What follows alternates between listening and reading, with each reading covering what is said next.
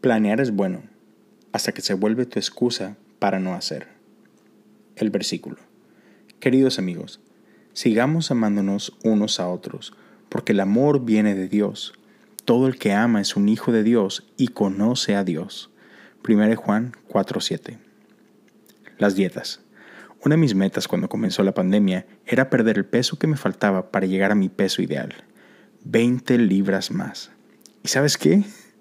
Subí 20 libras. No lo podía creer. ¿Cómo pasó esto? Yo ya tenía un plan a prueba de errores. No sé tú, pero yo soy bien novedoso. Así le decimos en Monterrey, donde crecí yo. Justo en diciembre había salido el nuevo servicio mensual de Apple que se llama Fitness. Y desde que yo lo vi anunciado dije, esto es lo que me faltaba. Ahora sí, voy con todo por mis metas. Y claro, que antes de que saliera investigué, comparé programas, tenía mi plan, es más, Tenía una pequeña libreta donde iba a estar apuntando mi progreso, mis métricas, mis entradas, todo lo necesario para ahora sí no quedarme en el camino. Grandes planes, pobre ejecución.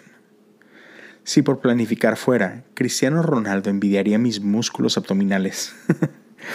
ya sabes, a muchos nos pasa esto. Nos enfocamos tanto en la parte de planificar que olvidamos la parte más importante, hacer. Y esto no solo afecta a nuestros propósitos fitness, esto afecta a todas las áreas de nuestra vida. Es muy tentador soñar, fabricar estos mundos en nuestras cabezas donde no hay espacio para el error, porque mientras vivamos en estos mundos, ahí no hay decepciones, ahí no hay fracasos. Y hay muchísimas otras cosas increíbles que podemos hacer con nuestras vidas. Pero a veces olvidamos lo más básico, y es algo que para Jesús es de gran importancia, amar a nuestros semejantes no es complicado. Somos expertos en complicar cosas, aun algo tan sencillo como lo que Jesús nos pidió. Ámense los unos a los otros, porque el amor viene de Dios. Ama a tu prójimo como a ti mismo.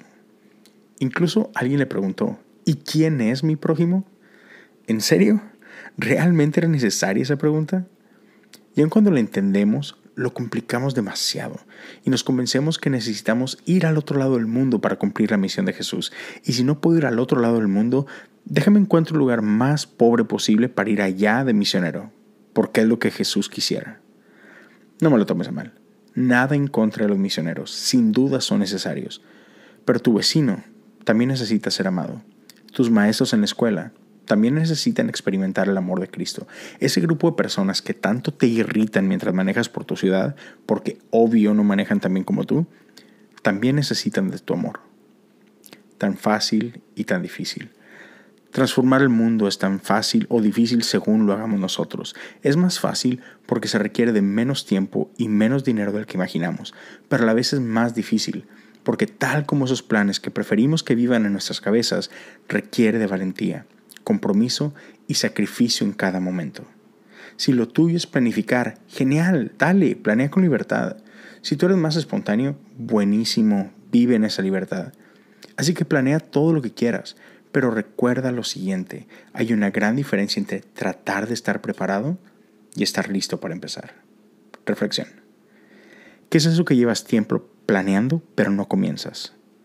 No tienes que tener todos los pasos definidos, solo el siguiente.